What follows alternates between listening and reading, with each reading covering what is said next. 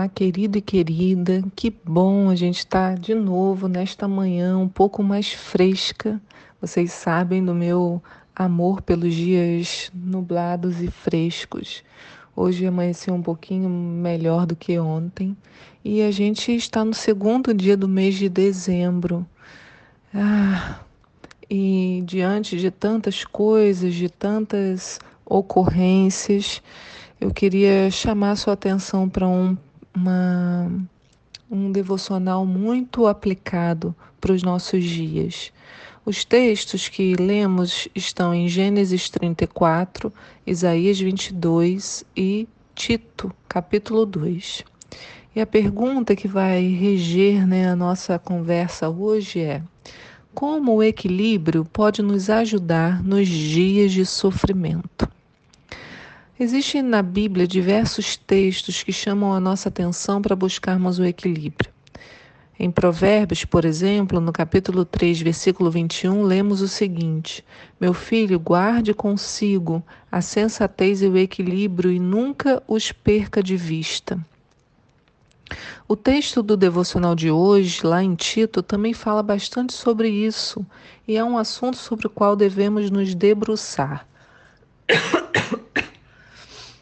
O equilíbrio vem da nossa capacidade de autocontrole, quando, diante das situações terríveis que nos cercam, ou até das situações muito alegres, conseguimos manter a nossa mente centrada. Isso para os dias de hoje é fundamental porque são muitos os problemas, as doenças, as questões que vão muito além do próprio vírus, mas se espalham em nosso cotidiano, nos desafiando a manter uma mente saudável. Essa capacidade de ter uma mente saudável só pode vir com o exercício do equilíbrio. A Bíblia afirma em Provérbios 25, 28 como a cidade derribada que não tem muros, assim é o homem sem autocontrole. O que, que esse texto nos diz? Uma cidade sem muros, especialmente na época bíblica, é uma cidade que pode ser fortemente atacada. Qualquer inimigo tinha fácil acesso quando a cidade não possuía muros, ela estava sem defesas, sem proteção. Assim somos nós quando não conseguimos encontrar o nosso equilíbrio físico, emocional, espiritual, ficamos muito desprotegidos quando o ataque chega. E é isso que o nosso inimigo quer precisamos entender que, da mesma forma que Deus usa tudo para o nosso benefício, para nos ensinar, Satanás também se utiliza de tudo que pode para nos destruir. Eu queria parar agora, estou sentindo isso no meu coração. Vamos parar e vamos orar, porque não dá para a gente falar sobre mente, ataque e questões associadas aos nossos pensamentos se a gente antes não orar por isso, porque senão vamos perder essa informação.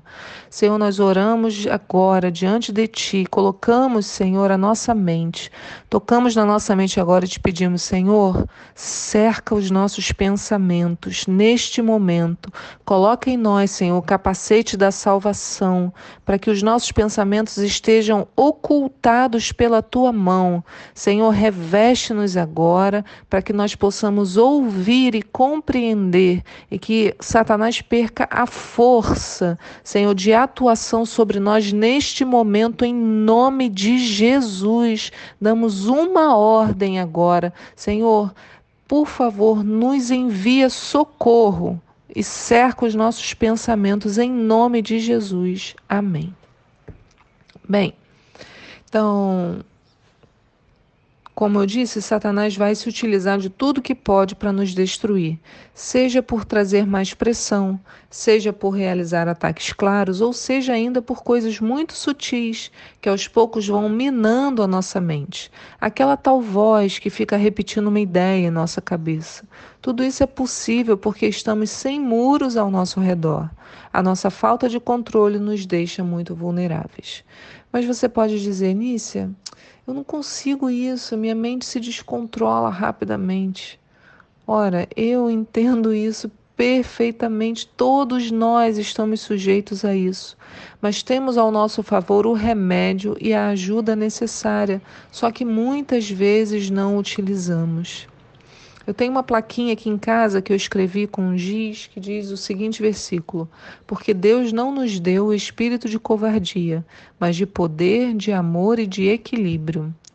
Eu gosto de sempre meditar nesse versículo porque ele me faz lembrar que a obra já foi realizada, o tempo verbal está no passado. Deus já nos deu poder, amor e equilíbrio. Se ele já nos deu, como que eu posso ativar isso em minha vida? Isso depende do posicionamento, depende da escolha. Vamos ver o que o apóstolo Paulo ensina a Tito no texto de hoje, né? Tito 2, diz assim no versículo 1: Tu, porém, prega o que está em harmonia com a sã doutrina. Encoraja aos mais velhos para que sejam equilibrados, respeitáveis, sensatos, sadios na fé, no amor e na perseverança. Semelhantemente, ensina as mulheres maduras a serem reverentes quanto ao seu estilo de vida, não caluniadoras, não viciadas em vinho, mas capazes de ensinar o que é bom. Dessa mesma forma, estarão aptas para orientar as mulheres mais jovens a amarem seus maridos e filhos, a serem equilibradas, puras, dedicadas a seus lares, a cultivarem um bom coração, submissas a seus maridos, a fim de que a palavra de Deus não seja difamada. Exorta de igual modo aos jovens para que tenham bom senso, que teu modo de agir seja exemplar em tudo. Na teologia mostra integridade, sobriedade, linguagem sadia e irrepreensível, para que todo inimigo seja envergonhado, não tendo razão para falar mal de nós. Aqui vemos que todas as orientações que ele vai dando começam com a ideia de buscar o equilíbrio. É algo que devemos querer e trabalhar para isso, não é natural, infelizmente. A Bíblia diz lá em Oséias 7, no versículo 8: Efraim é um bolo mal assado que não foi virado. Eu preguei sobre isso há muitos anos, que Efraim representa todos nós cristãos. E quando um bolo é mal assado, naquela época, né, quando eu falo bolo, era no sentido de um pão como um pão, acho que a gente pode imaginar assim, aquele pãozinho na chapa que você esqueceu e que de um lado tostou e do outro ficou branco. Eu sou mestre disso, né? Ou então tosta tudo de vez, fica preto completamente. Mas assim somos nós, ou vamos muito para um lado ou vamos muito para o outro, somos desequilibrados, o nosso famoso 8 ou 80. Como eu disse, o nosso inimigo vai usar essa nossa característica para os seus projetos. Seja de forma direta ou sutil, Satanás sempre estará pronto para o ataque. Precisamos entender isso de forma bem clara, porque muitas das coisas que pensamos são ideias e pensamentos plantados por ele em nós. Irmãos, eu vou repetir porque isso é muito importante. Muitas das coisas que pensamos são ideias e pensamentos plantados por Satanás na nossa mente, lançados, setas lançadas. Não são coisas que nós usualmente pensaríamos, mas são coisas que de repente você pode começa a pensar muito numa coisa, aquele pensamento não sai. Ah, aí você tem que estar atento. E o que, que nós podemos fazer? É aí que vão entrar as nossas armas. Em Provérbios 3, 21, 23, lemos assim: Meu filho, guarde consigo a sensatez e o equilíbrio, nunca os perca de vista, nós lemos lá no início, quero ler o resto, porque trarão vida a você e serão um enfeite para o seu pescoço. Então você seguirá o seu caminho em segurança e não tropeçará. Então, precisamos manter diante dos nossos olhos a sensatez e o equilíbrio, porque eles nos trazem segurança. Então, isso significa que cada pensamento que eu tenho, antes de abrigá-lo em meu coração, transformando-o em sentimento, eu preciso passar em revista. Meus irmãos, há uma batalha sendo travada em nossa mente o tempo inteiro. Precisamos nos dar conta dela. Somos muito inocentes em acreditar que nada pode vir em nosso pensamento. Como diz uma canção do Arraiz, dentro de mim uma guerra é travada. Então, quando um pensamento começa a martelar muito em minha mente, eu preciso prová-lo antes que se transforme em minha realidade. Então, antes que eu ouça, né? Eu estou, esse pensamento está martelando. Antes que eu acredite que ele é verdadeiro, eu tenho que prová-lo. E como que eu vou prová-lo? Me voltando para a palavra de Deus. A palavra de Deus tem que ser a nossa arma. Em Hebreus 4:12 vemos que é ela que pode nos ajudar a desenvolver a sensibilidade para perceber os pensamentos. Diz assim: Porquanto a palavra de Deus é viva e eficaz, mais cortante que qualquer espada de dois gumes, capaz de penetrar até o ponto de dividir alma e espírito juntas e medulas, e é sensível para perceber os pensamentos e intenções do coração. Irmãos, isso é muito sério. A palavra de Deus é capaz de perceber os pensamentos. Então, quando eu começo a ter um pensamento, a primeira coisa que eu tenho que fazer é me voltar para Deus. Senhor, isso é real? Isso vem de ti, esse pensamento, eu posso abrigar isso no meu coração? Eu sou isso que esse pensamento está falando? Durante muito tempo, irmãos, na minha mente vinha uma palavra recorrente: inadequada. E eu pensava o tempo todo como eu sou inadequada, eu não me ajusto a nada, eu, não, não, não, consigo ficar bem. Eu, eu me sentia muito destoando do, de todos os lugares que eu ia. E esse pensamento, essa ideia, era só uma palavra. Onde eu chegava, eu falava alguma coisa e aquilo. Ai, você é inadequada.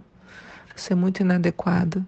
E eu ficava com isso muito, olha, mas eu dei muito espaço para esse pensamento dentro de mim, de que eu era muito inadequada. E esse pensamento me trouxe muitos problemas, porque ao abrigar esse sentimento de inadequação, o que a gente quer? Resolver isso, né? Então aquilo se tornou uma realidade e eu o tempo todo queria me adequar. E ao fazer isso com tanto querendo isso, isso me trouxe muitos problemas, porque eu fui abrindo mão de muitas coisas que eram minhas, né? Que eram de como eu era para poder me adequar àquilo que na minha mente eu achava que eu tinha que, que ser. Então, a gente tem que ter muito cuidado. Quando você começa a ouvir muitas coisas, é hora de levar esse pensamento ao Senhor, a palavra, e falar mesmo em voz alta: Deus, estou pensando isso. Isso é real. Senhor, fala comigo e volta para a palavra e pede a palavra ao Senhor e vai orando antes de abrigar. Porque depois que abriga, faz um ninho na nossa mente e aí já fica muito difícil. Porém, então, junto com a arma, a palavra, vem outra coisa que eu falei lá no início: o posicionamento. Tiago 4,7 diz: Resisti ao diabo e ele fugirá de vós. Mas se eu, em qualquer pensamento e situação, ah, tá, vou ler a palavra, mas eu não a utilizo como filtro, dou vazão ao que o diabo me diz, perco o meu autocontrole, isso é, eu não estou resistindo. O que eu estou deixando é que Satanás entre e faça o estrago que ele quiser. Porque é como eu estou com a minha mente, como aquela cidade sem muros. Estou completamente vulnerável na mente. Então, por isso a Bíblia nos recomenda: mantenham, lá em Colossenses 3,2, mantenham o pensamento nas coisas do alto e não nas coisas terrenas. Então, se naquele momento que eu te, estava ouvindo toda essa essa uma palavrinha, irmãos, foi o suficiente para me causar um estrago. Mas quando se eu tivesse naquele momento ocupado o meu pensamento, né, e colocado o muro da palavra ao redor do meu pensamento, peraí, o que que a Bíblia fala sobre mim? Será que eu sou tão inadequada assim? É claro que a gente tem muita coisa para corrigir em nós.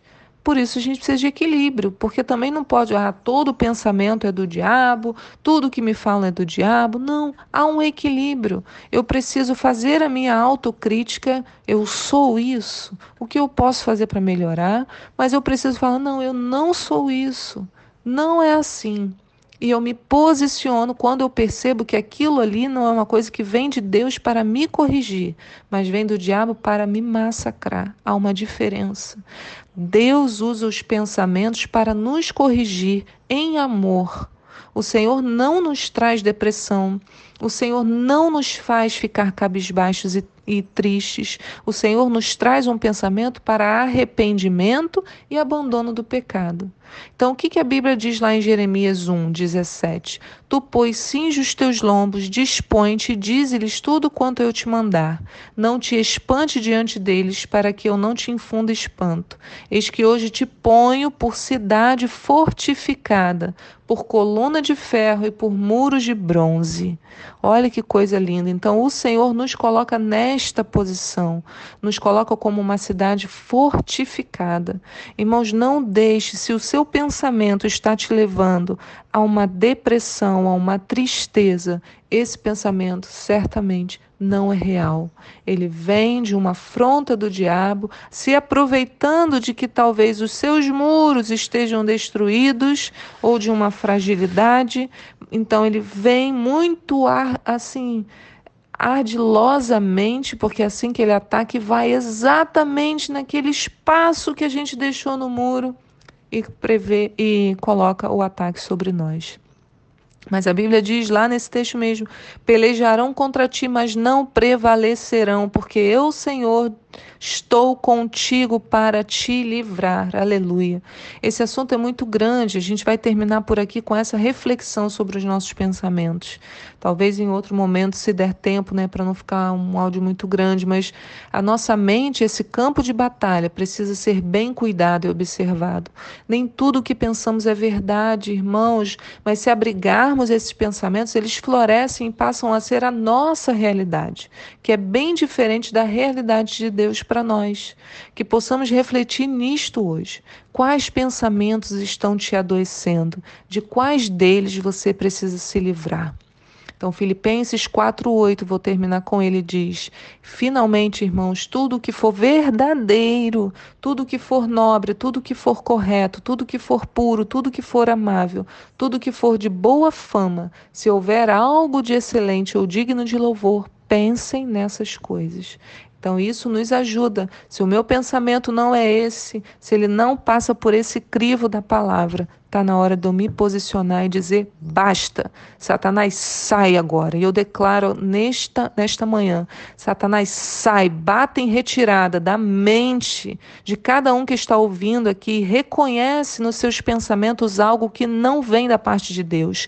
Sai em nome de Jesus e que haja libertação nas mentes hoje, para honra e glória do nome do Senhor. Nós decretamos a vitória do nosso Deus nas nossas mentes. Eu abençoo agora e liberto pelo poder do nome do Senhor a sua mente de toda a opressão, em nome de Jesus. Amém.